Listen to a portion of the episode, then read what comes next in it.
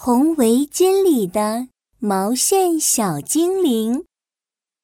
默默的奶奶在一个冬天的早晨去世了，默默很难过。奶奶死了，以后再也不能陪我一起堆雪人了，也不能陪我走黑漆漆的森林小路，送我去上学了。猪姐姐欺负我的时候，奶奶也不会来帮我了。奶奶，默默真的好想好想奶奶呀！每当想念奶奶的时候，她就会围上那条红色的毛线围巾，那是奶奶去世前。给默默织的最后一条围巾。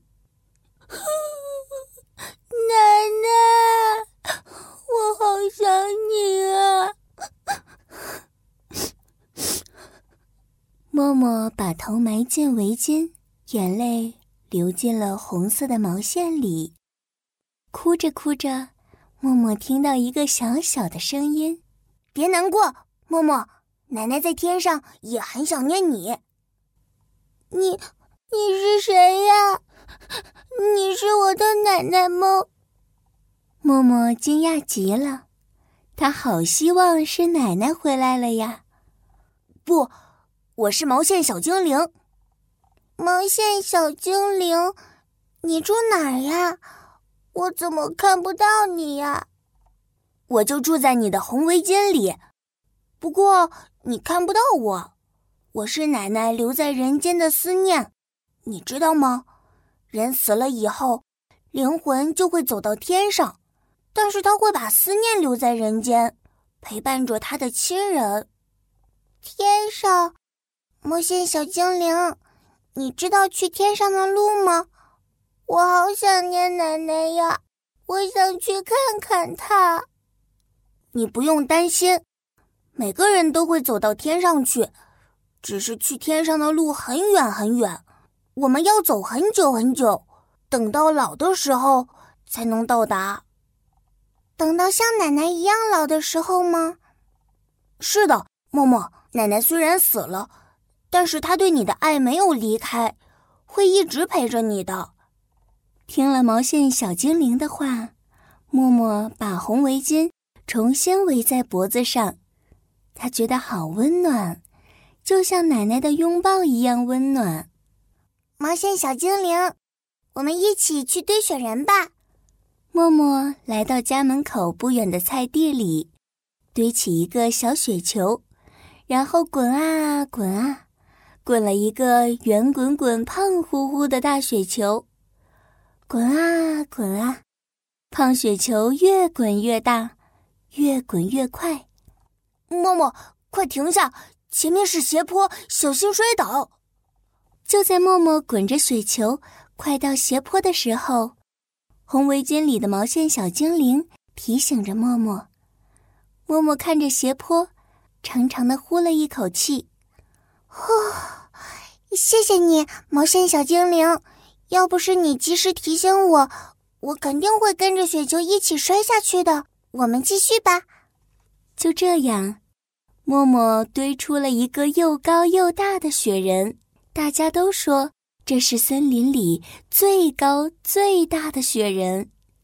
默默围着红围巾去上学，上学的路上要经过一条小小黑黑的森林小道，一走到那条小路上，默默的心里就开始咚咚咚的打鼓，树叶稍微动一下，响一下。默默都会感到害怕。默默，不用害怕，刚刚刮的那阵风啊，是长鼻子大象打的一个大喷嚏。默默，这个声音是冬眠的棕熊刚放的一个响屁，没什么可怕的。有了红围巾里的毛线小精灵，默默变得勇敢起来，他再也不害怕了。谢谢你陪我走这条小路，现在我觉得走这条路有趣极了，一点儿也不可怕。默默围着红围巾来到学校里，刚到校门口，平日里总是爱欺负默默的豪猪尖尖走了过来。喂，默默，别怕他，默默。毛线小精灵对默默说。默默摸了摸脖子上的红围巾，突然有了勇气。他张开嘴，大声的对豪猪尖尖说：“喂，尖尖，你以后不许再欺负我了。”默默的声音很大，气势很足。默默还从没有这么大声的说过话呢。豪猪尖尖见默默一点儿也不害怕自己，灰溜溜的走了。在毛线小精灵的陪伴下。默默变得越来越勇敢，一整个冬天，默默都围着红围巾。他围着红围巾堆雪人，围着红围巾去上学，围着红围巾和朋友们做游戏。春天到了，默默围着红围巾和爸爸妈妈一起去给奶奶扫墓。他在田野里采了一把花，有红色的。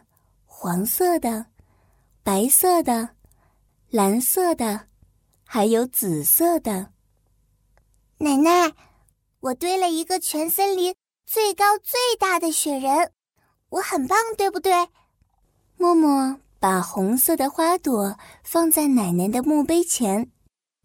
奶奶，我再也不怕走那条黑黑的小路了，我很勇敢，对不对？默默。把黄色的花朵放在奶奶的墓碑前。奶奶，豪猪尖尖现在不会欺负我了，我们还成为了好朋友。我做的很好，对不对？默默把白色的花朵放在奶奶的墓碑前。奶奶，我做的这些全都靠毛线小精灵给我勇气和鼓励。谢谢你，我知道。这全都是你给我的爱，我把这些花朵送给你，希望它们能够变成花朵小精灵，飞到天上，陪着你。